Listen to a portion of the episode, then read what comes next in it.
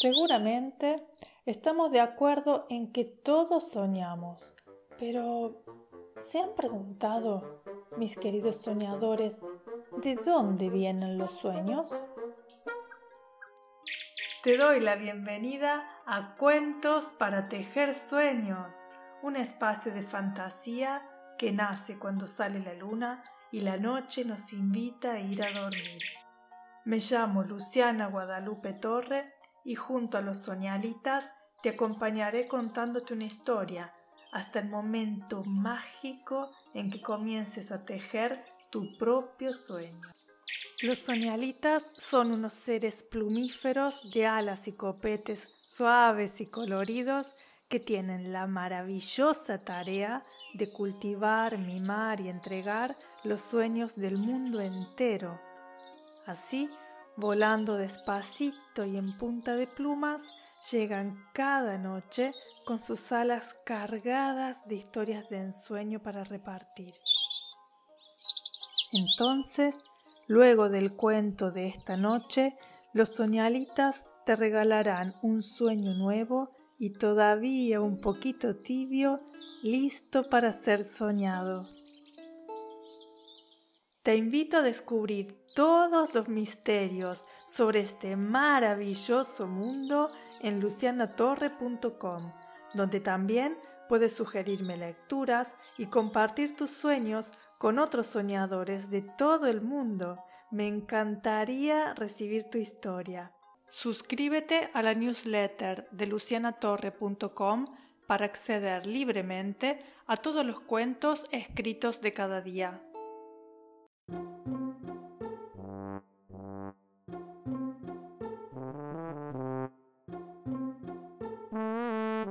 Señoras y señores, altos y bajitos, pequeños y grandes soñadores de sueños y sueñitos, el cuento que compartimos hoy se intitula El mago de Oz.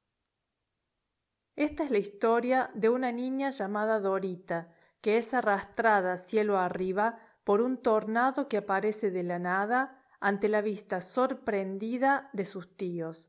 La nena y su mascota Totó se alejan sin dejar rastro de su paradero.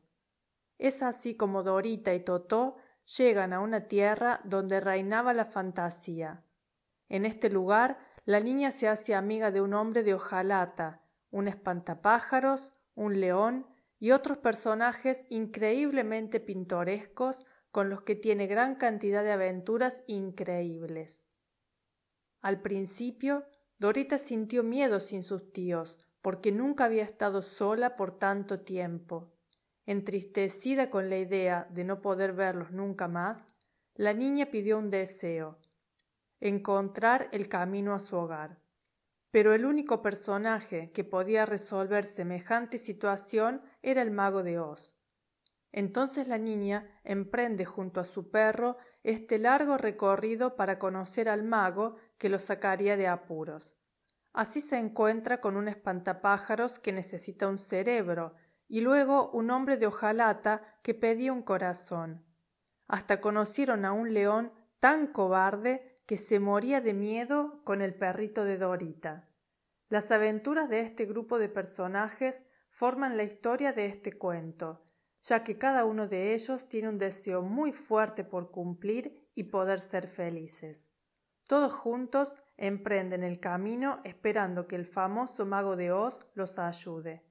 Lo más bonito de esta historia es que luego de innumerables aventuras, cada uno de ellos conquistó sus metas, volviéndose más fuertes y confiados en sí mismos.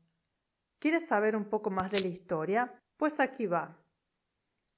Esta historia sucede en una granja de Kansas, Estados Unidos.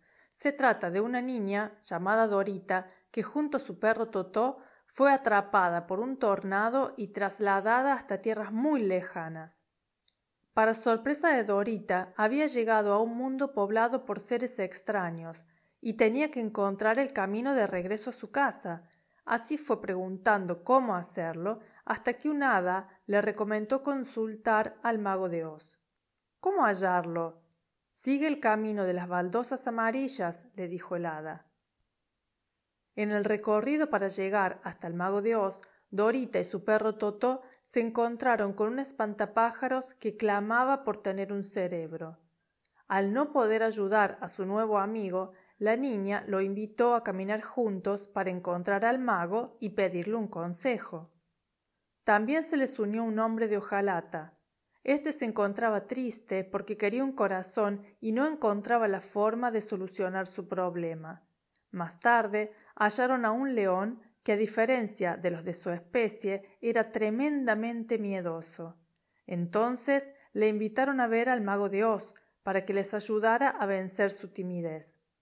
Después de mucho andar y vivir extraordinarias aventuras, Dorita, Totó, el espantapájaros, el hombre de hojalata y el león llegaron al país del mago de Oz, donde fueron recibidos por un guardián. Tras preguntar qué querían, los dejó pasar. El mago de Oz escuchó atentos los deseos de sus visitantes y les dijo que los ayudaría si vencían a una bruja que causaba muchas molestias a su reino. Los nuevos amigos aceptaron. Al salir para cumplir su tarea, los cinco amigos pasaron por un campo de amapolas y el aroma de estas flores los durmió. En ese momento, unos monos mensajeros de la bruja los atraparon y los llevaron con ella. Un poco por casualidad y otro poco por miedo, cuando Dorita vio a la bruja, le lanzó un enorme tarro de agua a la cara. Al instante la bruja se transformó en un charco de agua, porque esa era justo la solución para terminar con los hechizos que habían azotado al país del mago de Oz. Al desaparecer la bruja, el hombre de hojalata, el león y el espantapájaros vieron cumplidos sus deseos sin embargo, Dorita y Totó no habían podido regresar a su granja en Kansas.